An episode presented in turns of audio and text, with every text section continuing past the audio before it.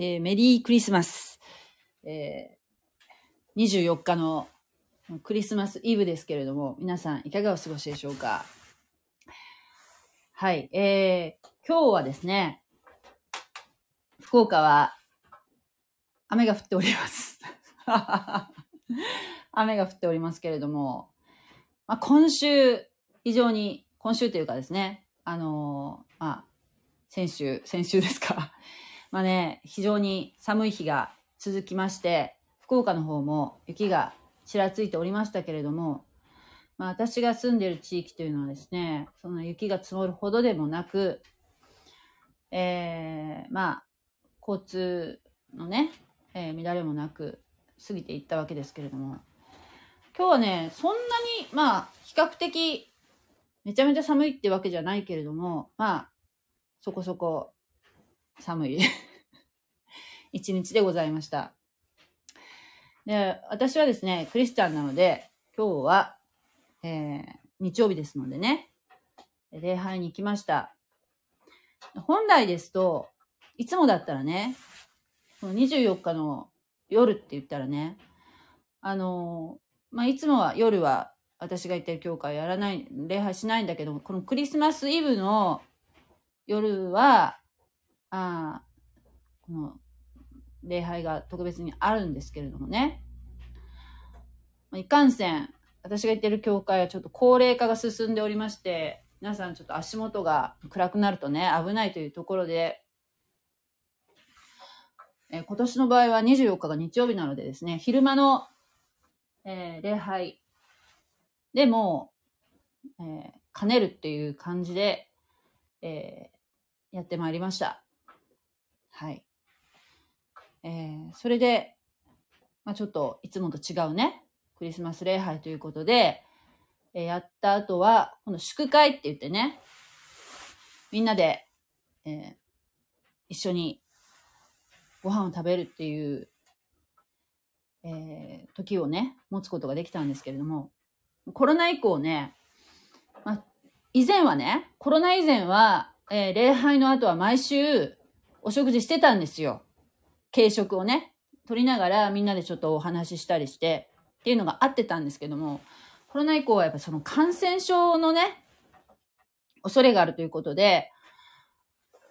やらなくなったのね。ご飯を食べるっていうのはもうめったにやらなくなったんですよ。で、あの、季節のそのイベントの時だけ、恐る恐るやるっていう感じですかね。やっぱりな、教会でね、そういう感染症が出たってなったらね、もうお取り潰しじゃないですか。だからもう、ものすごく気使うわけですよ。でも、もう、あの、まあね、コロナが一番ひどかった時を、えー、もう経て、本当に久しぶりに、えー、結構本格的にみんなで、えー、愛さんっていうんですかね、お食事をすることができました。みんな持ち寄りなんですよね。クリスマスとかなると。大体どこの教会でもそうだと思うんですけど、持ち寄りで、えー、本当にみんなそれぞれのね、えー、少しずつ持ってきても、すごい量になるわけですよ。もうとても美味しかったですね。えー、そうね、なんか、すごいヘルシーな、なんか、親鳥のなんとかかんとかとかね、なんかすごいあんまり見たことがないようなのもあったしね。えー、まあ日本だからね、赤飯とかね、炊いてくる方もいたし、フライドチキンもあったし、えー、もう本当に、まあ、みんな、めいめいね、えー、まあ、打ち合わせなんかしないんですよ。私はこれ持ってくるからって被らないようにとかしないんだけど、不思議と、あの、バランスよくですね、いつも、えーなんていうか、あんまり被ることもなくね、もう十分な、十二分の、えー食事がいただけるっていうのがね、毎回不思議なんですけども、えー私がやってる教会はそういう打ち合わせはしない、しないんだけど、もう本当にちゃんとバランス取れてるんですね。で、私はね、今年はね、何持っていこうかなって考えて、ぜんざいにすることです。ぜんざい。もうあのーもう、なんていうの？自分で、この、家でね、時々ぜんざい作るんですけども、小豆をね。小豆ってね、すごく扱いが楽ってことがもう、この間分かったから、もう調子に乗ってよくぜんざい作るんですけれども、自分家でぜんざい作るって言ったら、だいたい、あの、豆がね、小豆がね、250g ぐらいのを買ってきてね、作るんですよ。で、ちょっと一人だとね、多いから、半分親に持ってったりとかするんですけど、でもさ、やっぱ30人ぐらい多分来ると思うんですよね、クリスマス。30人分ってどのくらい豆使ったらいいのかなちょっと全然見当がつかなくて、とりあえず、とりあえず、えー、っとね、まあこれ覚書きなんですけど、覚書きも兼ねてるんですけど、来年も、もしやるとしたらと思ってね、1.5キロ、1.5キロ小豆使いました。で、大体小豆1.5キロに対して、砂糖も同じぐらいの量ということで、あ、メリークリスマス ふみさん。愛さん会楽しかったですか？よかったですね。またその話をね、いろいろ伺いたいですね。他の教会どんな風にやってるのかなと思って。でね、あのそう、とにかく小豆をね、1.5キロでやろうと思ったんですよ。で、ちゃんと材料も準備しといて、そしてもう洗わなくていいようにちゃんと紙の器もね、えー、だいたい30個ぐらい用意して臨んだんですけれども。で、今日のね、朝作り出したらさ、やっぱり間に合わなかったりしたらいけないし、起きれなかったりしたらいけないと思ったから、前の日からね、準備しようと思って、で、昨日仕事だったんですけどね。で、帰ってきて、で夜な夜なね、小豆をね、洗ってね、そして、えー、うちに、あの、石油コンロがあるんですよ。石油、あの、ストーブじゃなくてね、ストーブっていうのかな、こういうのも。えー、そういうやつがあるんですよね。で、それにかけて、えー、そうですね、1時間、1時間ぐらいかな。やってたらね、かなり結構、あの豆がなんか膨らんで、お鍋結構、あ、なんか、これちょっと大丈夫かなっていうぐらい増えちゃったんですよ。豆がね。おっと思って、これはもう、もう一個鍋がいるなとか思いながら煮てたんですよね。で、砂糖なんか入れたらもう溢れちゃうなと思ったので。で、昨日は、その豆を煮るところまで、まだ味付け、砂糖とか入れる前ね。豆を煮るところまででもう力尽きたんですよ。もう眠たくなったので、とりあえず火を、火から下ろして、タオルに包んで、蓋してね、タオル包んで、で、保温みたいにして置いといたのね。なんか蒸らすと、えー、なんていうの、豆の煮えムラがなくなるらしいので、そうしておこうと思って、そのままパタッと寝てしまったんですよ。そして朝見たら、もう 鍋の、結構大きい鍋使ったんですけどね、キワキワまでも豆が来てて、もう膨らんじゃって、えらいことになってたんですよね。もう慌てて半分にして、そして半分をまた別の大きな鍋に移してね。だから二つの鍋に分けて味付けしたから、A の鍋と B の鍋でちょっとね、甘さ加減がね、微妙に違ったかもしれないけど、まあ、とにかく、お砂糖を入れて、そして、もうね、混ぜ混ぜしながらね、もうお砂糖入れたらほら、焦げたら、焦げたりしちゃいけないからね。なんとか作ったんですよ。で、ちょっと若干ね、こうあの、黒砂糖も混ぜたりして、黒砂糖入れたらコクが出るって聞いてたのでね。で、ほら、ぜんざいって、サラサラぜんざいとドロドロぜんざいってあるじゃないですか。で、私は、ドロドロぜんざいが食べたかったんですよ。わかりますか？なんとなくわかるでしょ？ドロドロぜんざい。お汁粉に近いぜんざいかな？そしたらもう、さすがにね、もう、一晩経ってるので、えー、なんで、くず、くず粉とかね、あの、片栗粉とか溶かさなくても、もうすでにドロドロだったんですよ。いい感じだったんですね。で、とりあえず、車に積んで持って行ったんですね。で、中の餅なんですけど、また高齢者が、ほとんど高齢者、私もあと10年したらもう高齢者ですよ。でも今、今は、今のとこ私は若手なんですよね。もう皆さんは70代、80代なので、まあ、あの、山形の方とかは、もう餅を飲む文化があるみたいで、こう高齢者でもこう餅をどんどん飲み込むっていうなんか、ああ、ね、あの、文化があるっていうことですけれども、やっぱりこの園芸っていうんですか？喉が、こう、喉がね、こう、送り込むような、あの、運動が、うん、やっぱ年取ると鈍くなって、ほら、毎年、餅で死ぬ方いらっしゃるじゃないですか。餅ってある意味危険な食べ物なんですよね。でも私はね、あの、餅を入れたかったんですよ、本当は。もう、本当は餅入れたかったんですよ。で、うちに、餅つき機があるんですね。で、もう餅つき機も持って、もうつきたてのお餅をこうちっちゃくちぎって、こうぜんざいに入れたらさぞ美味しいだろうと思ってたんですよ。最初の構想はそうだったんですけど、執事さんに相談したら、やっぱそれは危ないということになって、もし、もし何かあったら、もうお取り潰しですからね。今のご時世も、あの、宗教、法人の方にはもう、ね、世間の風が、風当たりが強いのでね、やっぱりこう危険はなるべく犯さないようにということで言われましたので、もう、まあね、しょうがないということで、どうしようかなと思ったんですけど、あの、市販の角餅をあの、四角いお餅。福岡はね、皆さん大体丸餅なんですけど、まあ最近はもうね、四角いお餅でも別に、普通にかスーパーで売ってるからね。あの、四角いお餅をね、サイコロ状に切って、それを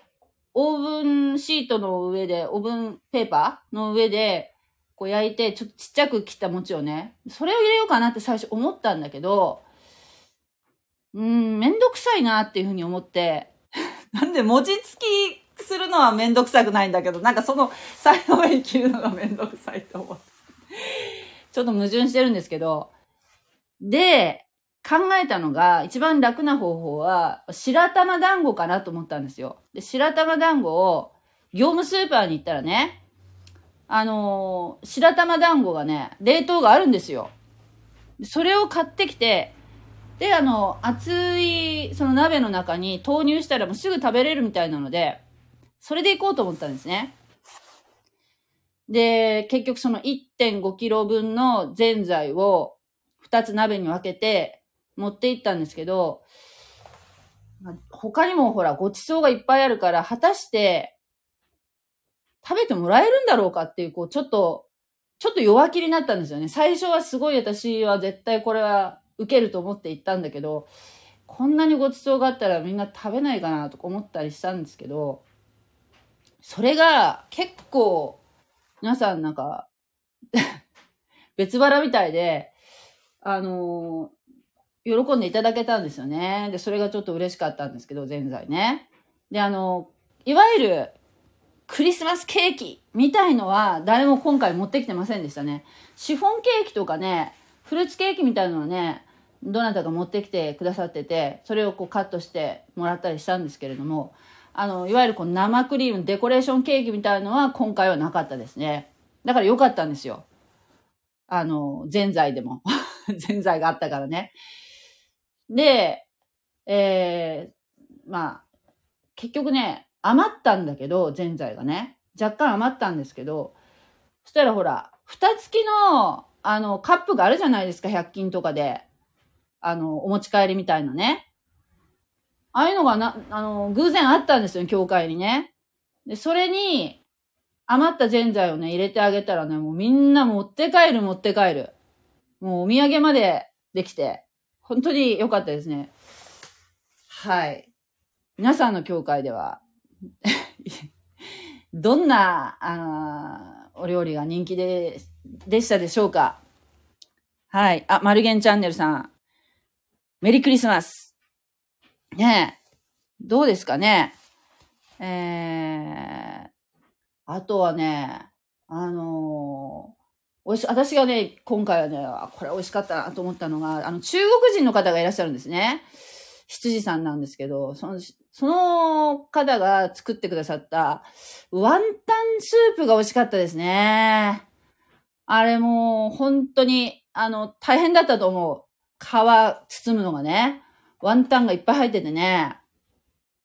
あれも準備が大変だったって言ってましたね。もう、事前に作っといて冷凍したんだって。そのワンタンを。いっぱい作ってね。で、中の肉が、やっぱいい肉使ってたらしくて、普通のこれひき肉とか、スーパーのひき肉とかからじゃなくて、いい肉買ってきて、包丁でトントントントンして、で細かく、細かくしたやつを、こう入れたっていうか、肉肉しいんですよ、すごく。食感がね。あれ美味しかったです。本場のやつですね。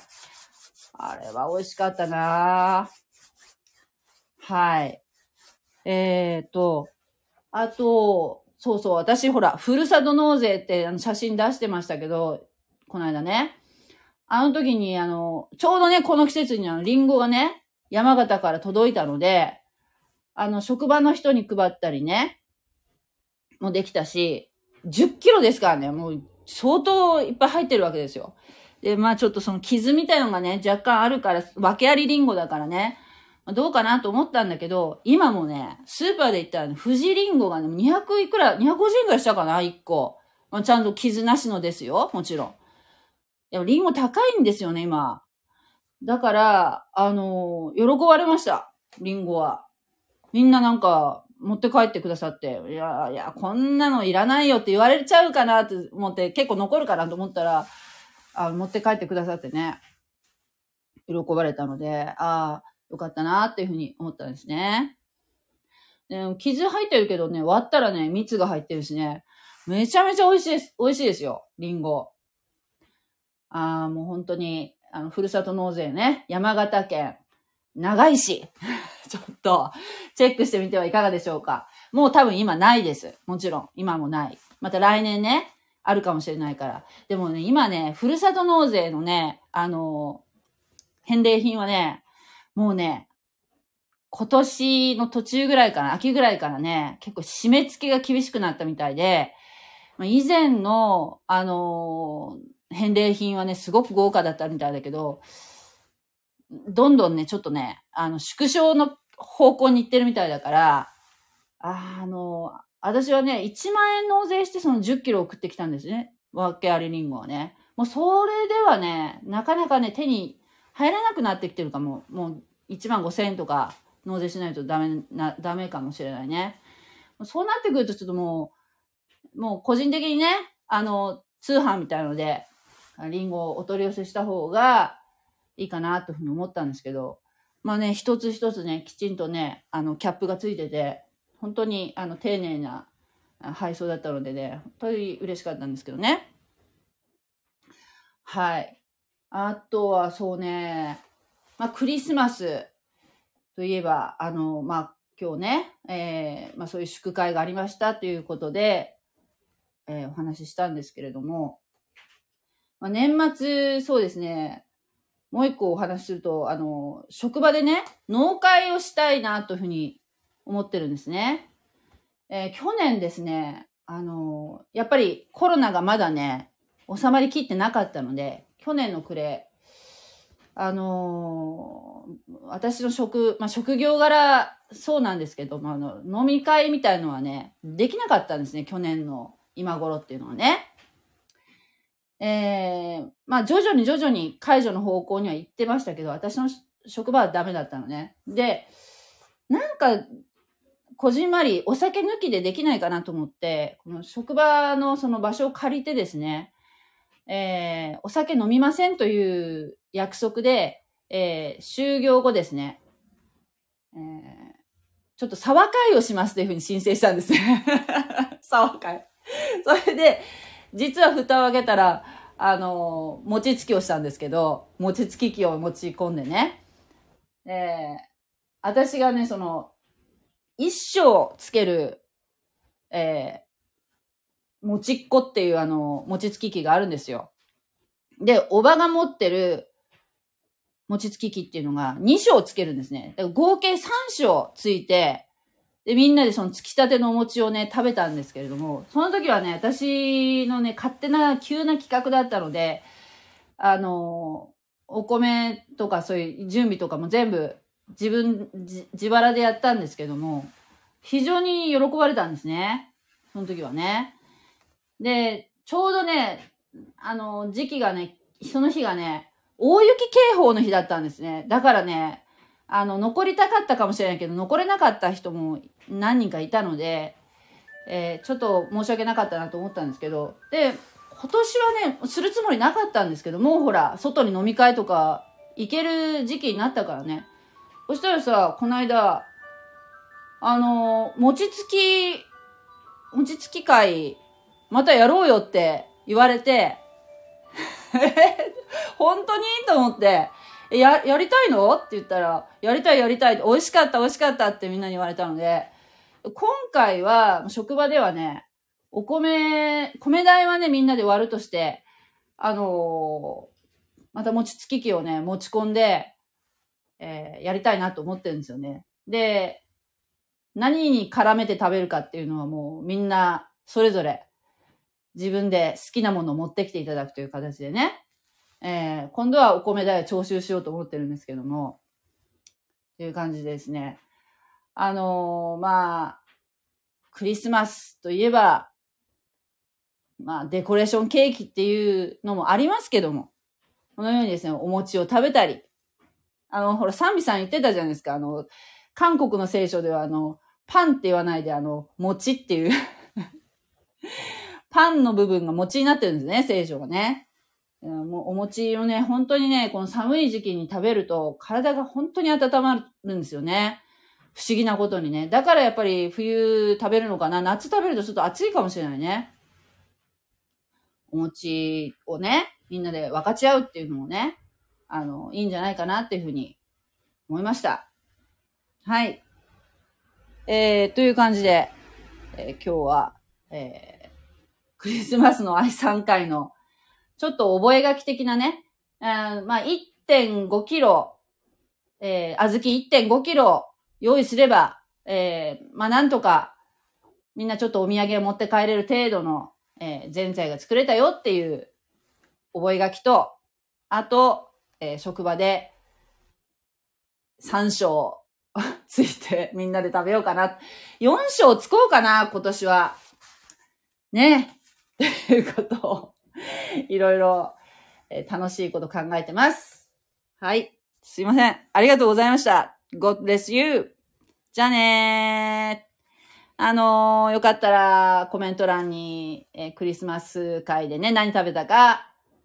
教えてくださると嬉しいです。それでは、